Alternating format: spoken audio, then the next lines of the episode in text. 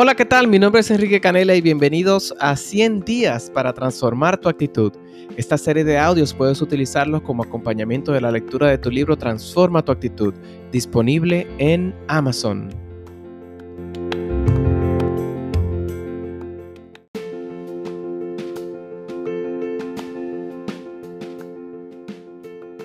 Empecemos con la siguiente frase. Leer es hablarse con sabiduría a sí mismo. Y así es, cuando leemos, nuestra voz, nuestro subconsciente, nuestra voz interior, la escuchamos. Por eso leer es hablarse con sabiduría, porque estoy adquiriendo las conversaciones, las ideas, la experiencia de otras personas condensada y ya ordenada, listas para yo procesarlas, digerirlas y hacerlas mías para que me apoyen en mi camino hacia el éxito. Así que recuerda siempre eso, cada vez que lees es tu propia voz que escuchas y por eso crea más impacto y programación en tu subconsciente. Declara conmigo, elijo honrar mi vida y mi potencial sacando tiempo para leer.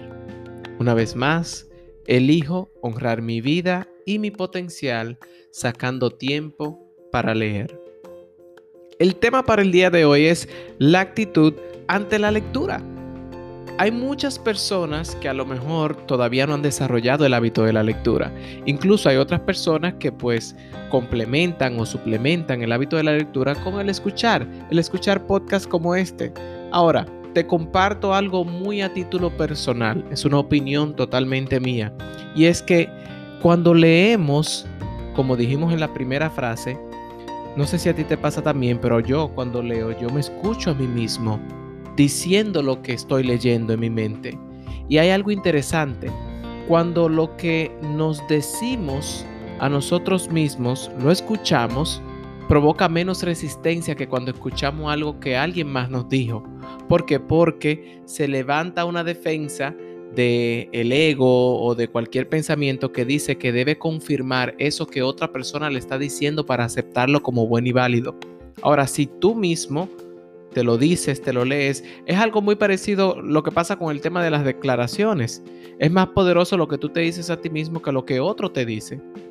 Entonces, en ese sentido, al leer, tú estás poniendo también en funcionamiento más sentidos. Tú estás poniendo en funcionamiento la vista, estás poniendo en funcionamiento tu mano, si es que también subrayas o sacas un resumen de lo leído. Eh, y cuando estás escuchando algo solamente tienes tu sistema auditivo.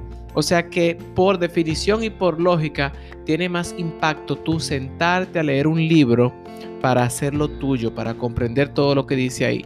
Hay una frase que dice que aquel que sabe leer y no lee, no tiene ninguna diferencia del que no sabe leer. O sea que honremos ese espacio. Puede ser que resulte pesado al principio si no tienes el hábito. Puede ser que tú digas, no, es que me distraigo demasiado, no logro concentrarme, no retengo. Incluso inténtalo, hazlo como una especie de ejercicio mental para tú poder dominar otra parte de ti que a lo mejor has decidido ignorar u obviar hasta el momento. ¿Por qué? Porque la lectura es para la mente lo que el ejercicio es para el cuerpo. La lectura te transforma. Si yo te pudiera dar un consejo, si yo te pudiera compartir, si tú me preguntaras, Enrique, ¿cuál fue esa sola cosa que tú hiciste, ese hábito, que te apoyó a transformarte? Yo te diría que la lectura. Definitivamente. Definitivamente, porque ese momento yo con yo, cuando tú mismo estás eh, recibiendo una información que te rompe ciertos paradigmas, que te cambia ciertos paradigmas, es trascendental en tu vida. Porque quien no se forma, se deforma y con el tiempo se conforma. Con el tiempo se mantiene en un mismo nivel de pensamiento y el mismo nivel de pensamiento provoca el mismo nivel de resultados. Hay grandes libros en el mundo y hay grandes mundos en los libros. Yo recuerdo la primera vez que leí un, libro, yo leí eh, un libro que me regaló un profesor de primaria que se llamó El coronel no tiene quien le escriba. Eso fue tan impactante para mí que desarrollé ese amor por la lectura. Yo prefería incluso leer un libro que ver una película. Impresionante. Pero era porque yo me imaginaba todo. Yo creaba ese mundo que yo percibía en el libro. Yo lo creaba en mi mente. Me imaginaba los personajes. Me imaginaba la vida de, eh, de toda esa narración que iban contando. Y, y, eso me apoyó bastante a que a trabajar mi creatividad, también a trabajar mi vocabulario, a tener un nuevo nivel de lenguaje, a ver otros mundos a través de la lectura.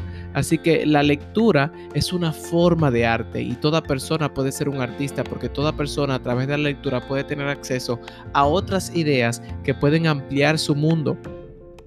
Y quien dice que leer es aburrido es porque simplemente no ha encontrado el libro indicado trata de curiosear con qué es lo que te llama la atención, cuáles títulos, cuáles autores, qué tipo de escritura es que te gusta, pero no te niegues la posibilidad de abrazar este hábito o darte el permiso de integrar la lectura a tu vida.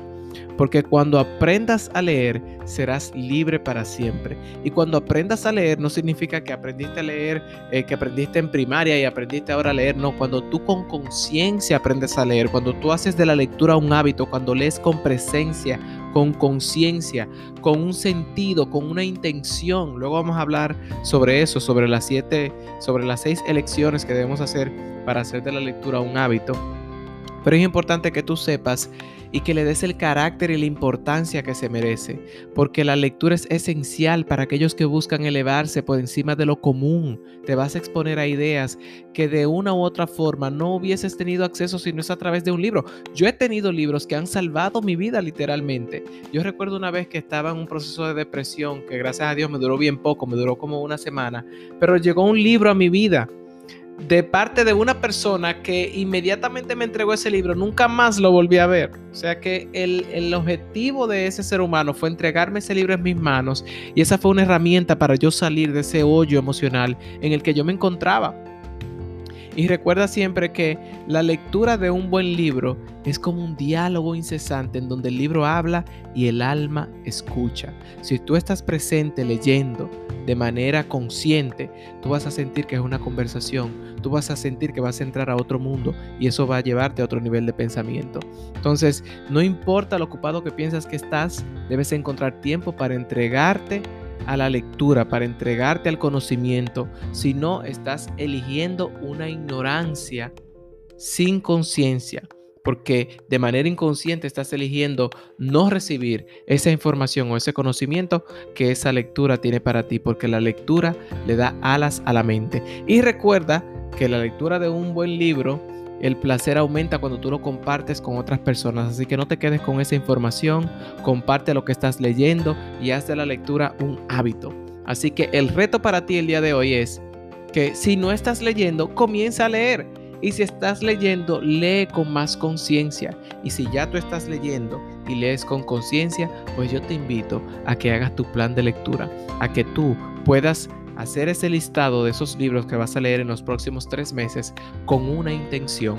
Luego a hablar, luego vamos a hablar un poquito sobre eso. Así que reto para el día de hoy.